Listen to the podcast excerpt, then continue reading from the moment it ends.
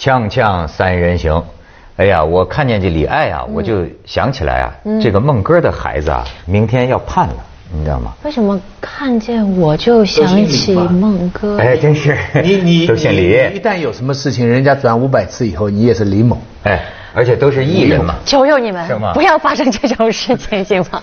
送他五百次。哎，但是当然，就说这个这个最近这个新闻呐，滚滚着来，明天呢，这个小李子要判了吧，是吧？但是你知道今天早上有一个更无罪吗？他不是，他妈说他无罪啊，他他律师也是做无罪，做做无罪辩护。做无罪辩护啊，对啊。五个人四个人都承认有罪或者有错，做做有罪，就他一个人就是。辩无罪。哎你既然提这个问题，徐老师，我跟你探讨一下，就是说，呃，他有没有权利做无罪辩护？当然有啊，是啊，但他这个呃呃很大风险啊。嗯就我看到一些一些司法的分析，就是说你做无罪辩护了以后，你的其他那些因素，比方说减刑啊或者情节处理啊，有些本来的是是是那些东西全部都不算了，那些啊都不能考虑了。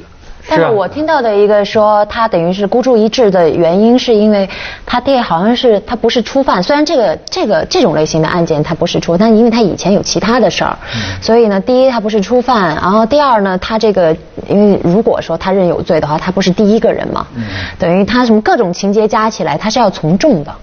所以他这个呃孟哥的感觉就是说，呃既然要从重的话，那我还不如孤注一掷便无罪。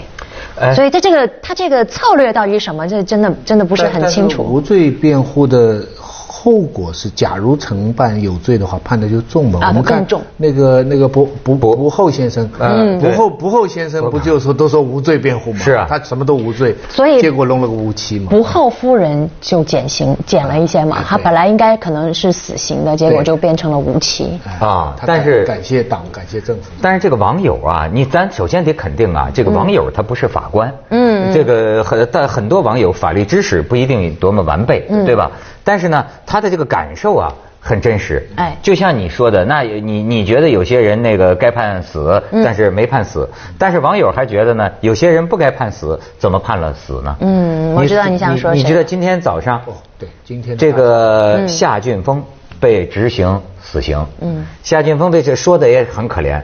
这个啊，这个等于微博上啊，一直在有一种啊同情他的一种势头。是的是的这个一同情起来啊，那就是苦情戏了。嗯就是哎呀，执行死刑啊。这个夏俊峰提出来啊，我死以前跟我的老婆孩子合个影行不行啊？说他们都不让啊，当然是他老婆说的哈，嗯他们都不让啊那网友合影照片嘛，在在不是，他是死刑之前去见他最后一面，哎说想拍张照，然后结果没让。嗯，反倒是李艾呢，买了他儿子一幅画。没有，那是比较早了，就是比较早之前。然后呃，他的妻子张晶呢，在这个微博上呢会发一些他儿子画的一些画，然后我就无意中看见，我就觉得他儿子画的有一幅画我特别喜欢，是一个小。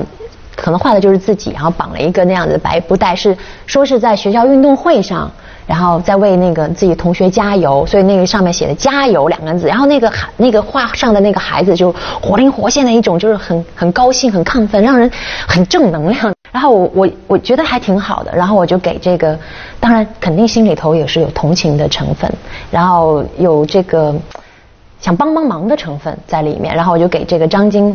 发了一个私信在微博上，然后我的意思说，我说你儿子的这幅画我特别喜欢，不知道你们卖不卖给我哈，能不能卖给我？然后张晶给我的回复说，我儿子呢，嗯，从来没有，从来不卖画，不愿意卖画，说但是我可以问问他，谢谢你喜欢呃我们儿子的画，就觉得特别有礼貌，好像就整个过程挺有素质的。这个这个你可以看，虽然不是李艾买的这个图嗯，他儿子画的这个画还是真有点感觉啊。嗯你可以看，你看这是他儿子画的画，我们还有没有下一张？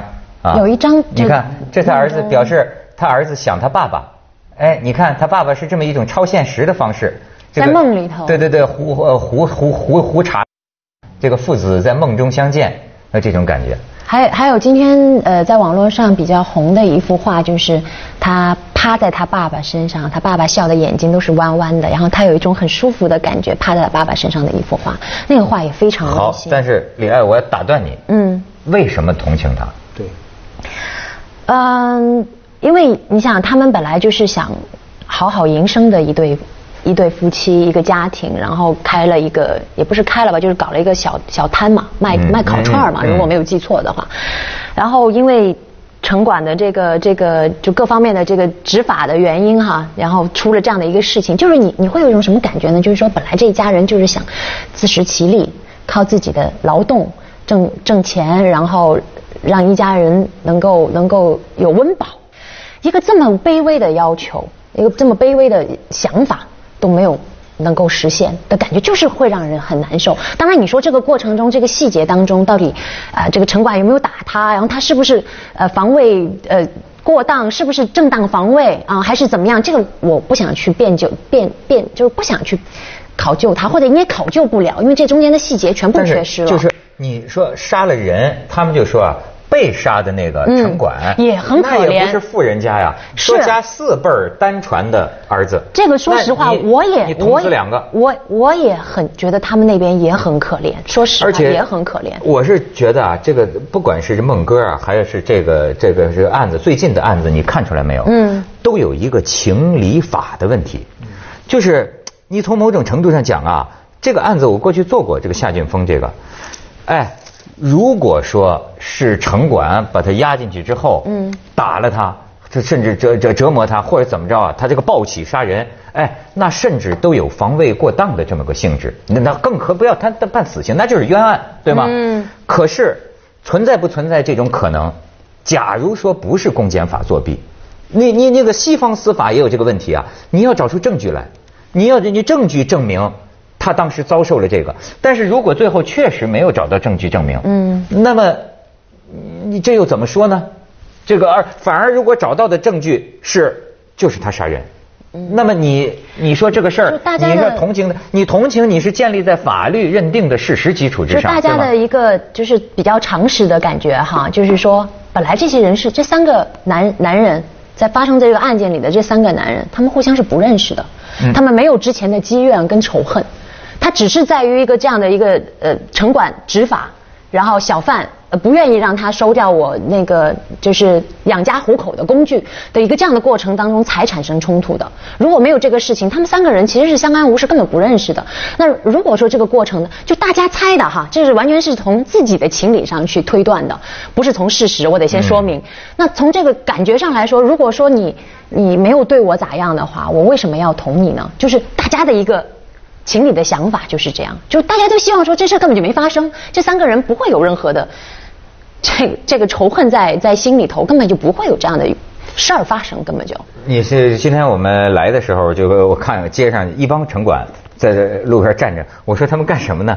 我们的同事跟我说，这就是注视执法的嘛。现在现在城管不敢打呀，或者不敢就就他他他不敢上手啊，就就是现在有的地方城管就背着手，你知道吗？围一圈就是注视，就注视执 法，注视这小块儿。因为人的心里头的这种同情啊，它是一种感觉，就有时候它可能会是在法理之外的。比如说刚才你问我，你为什么同情？说实话，我一时半会儿我我还真是，因为老实说，这中间的很多细节是缺失的，你也很难说夏俊峰一定全对拖，了很久了，是拖了很久。网络上已经引起了非常大的，就是已经积蓄了很大的关注量。对，在这个最后这个宣判之前，说传媒已经收到怎么样报道的指引了，对不对？就反正我是看见微博上有一个传媒人，啊，但他没加 V 哈，但是他的那个呃，好像这个备注上写的是传媒人嗯，然后发了一条就是说，好是不是明？他说应该明天就有结果了，因为呃媒体已经收到了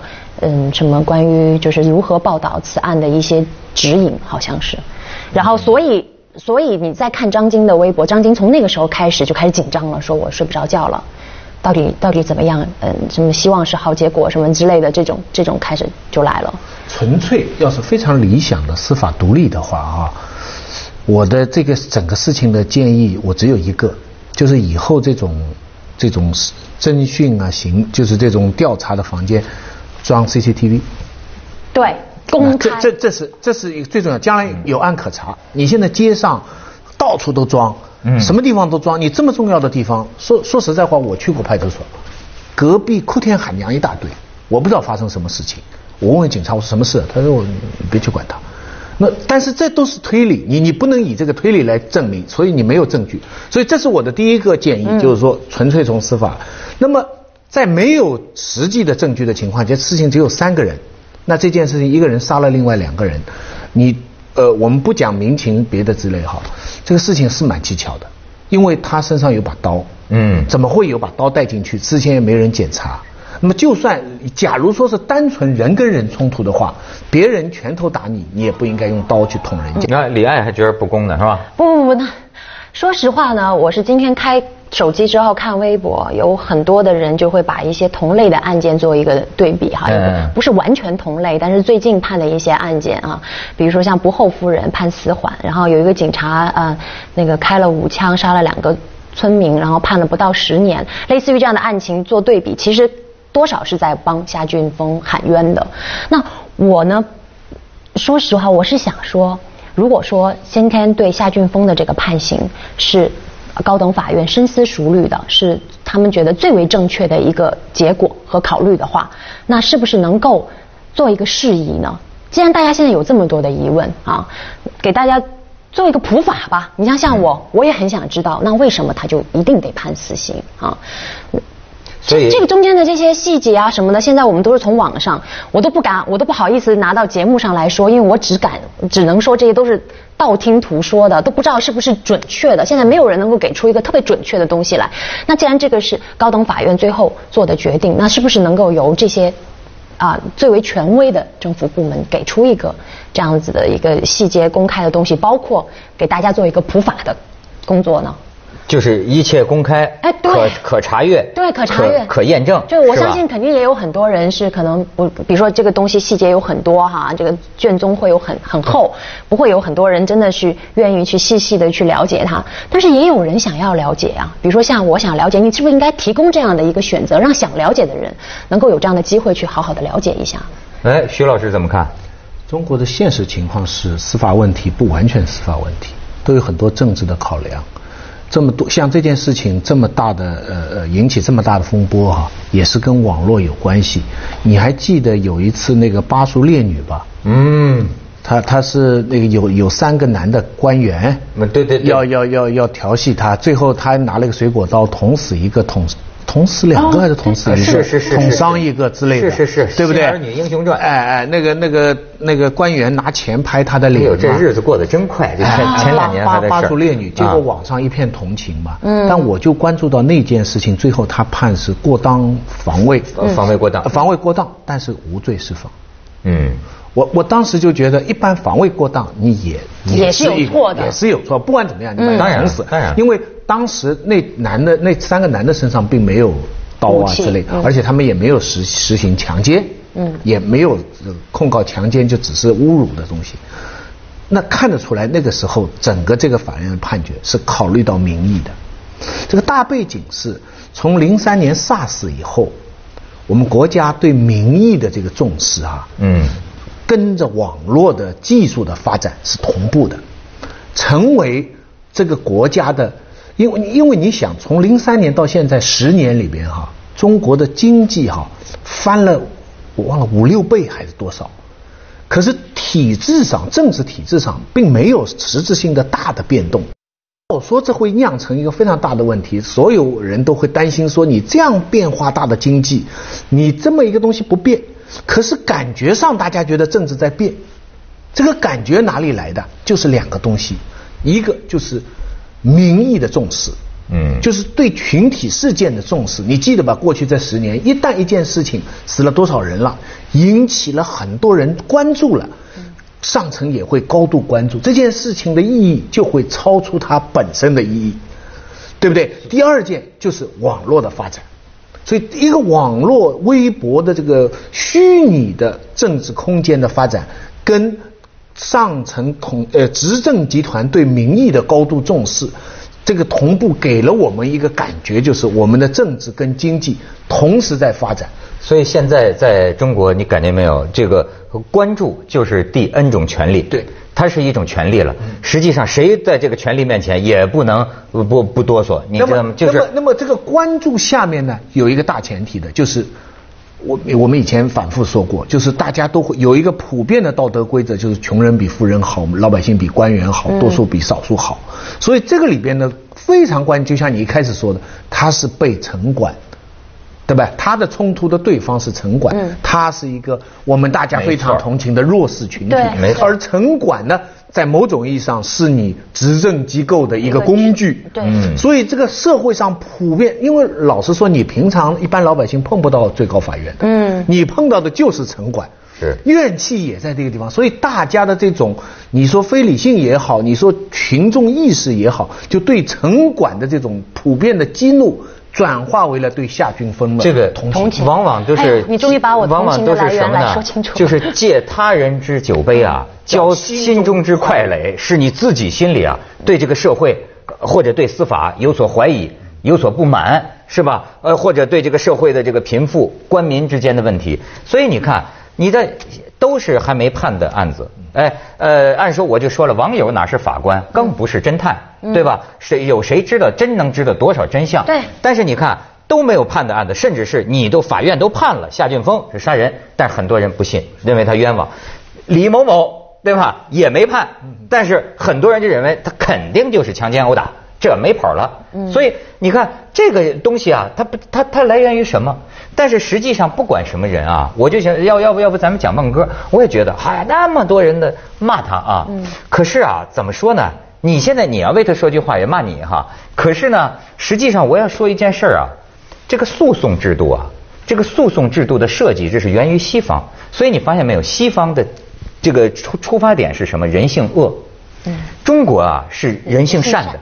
人所谓人性善是什么呢？就是说，嘿，你教子无方啊，你怎么还给孩子辩护呢？对吗？你孩子都这样了，你不反省，你你你你你良有良心吗？对吧？你看咱是这个感觉，可是实际上啊，我觉得西方人对这个会能够理解的多。就是说，这个诉讼制度的设计啊，就是你被告你当然要出尽一切，当然是法律允许的手段为你脱罪，因为疑疑罪从无。怎么说呢？你看辛普森，辛普森就是啊。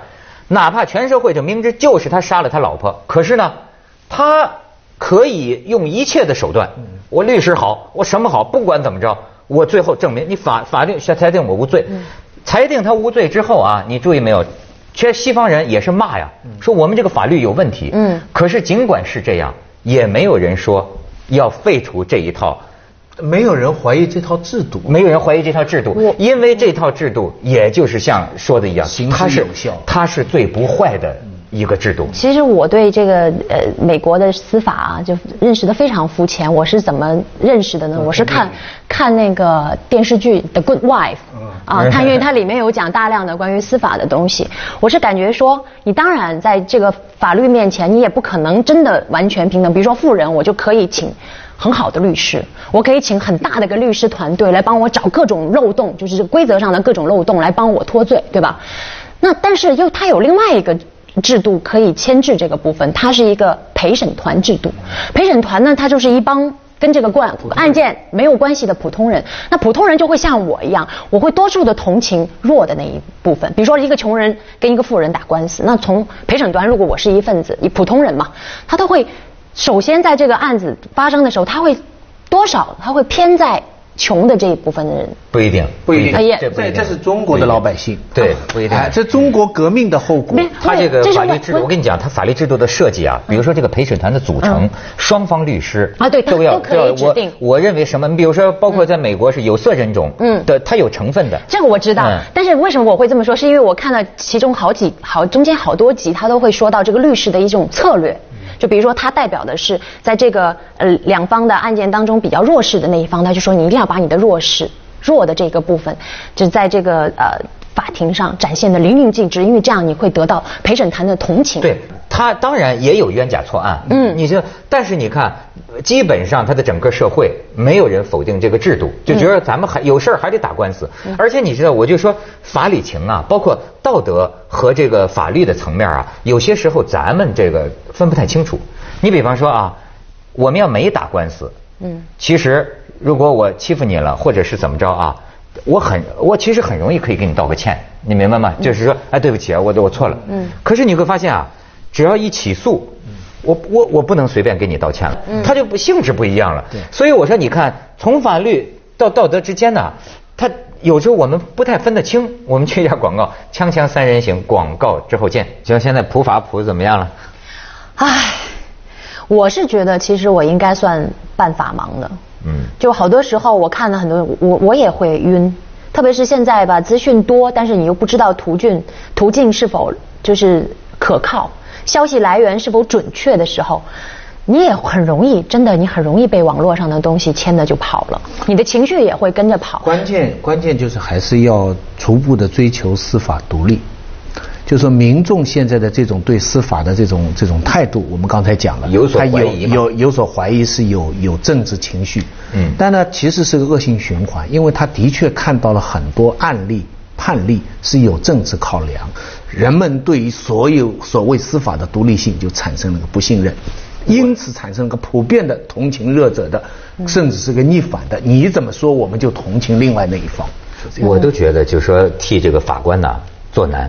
你比方说，就像这个李某某这个案子啊，最好是事实清楚、证据确凿，那么这个事情就好判了，对吧？但是啊，我就说万一啊，万一万一有个什么。那这你说他敢敢判吗？我跟你我跟你说，如果他判他无罪的话，啊，那另外四个人那怎么办？他们都已经承认有罪了，还得平反，说你们撒谎，你根本无罪，因为他他没罪，那他们当然也也也没事了。那那另外四个人怎么办？得重新来过，倒过来控诉他们欺骗法庭。嗯啊，那那这个事情就哎，你记不记得？我记得香港历史上也有，就是这种呃。呃，争产也是天天上头条，全香港人啊也当成话题这么聊来聊去，这么呃这么议论。可是，但是好像最后这些议论干扰不到法院的最后的这个。那人家是家里的事儿，大部分老百姓是看热闹。哎呦，有钱人原来也过得不是那么舒坦嘛。但是他们骨子里相信法官。那倒是。在香港，这这在香港，他骨子里而且他也不会因为穷人富人来做一些政策的调控。对。基本上，你看香港，就是最后他判了，这事儿就这样了，嗯，对吗？就就不要宏观调控。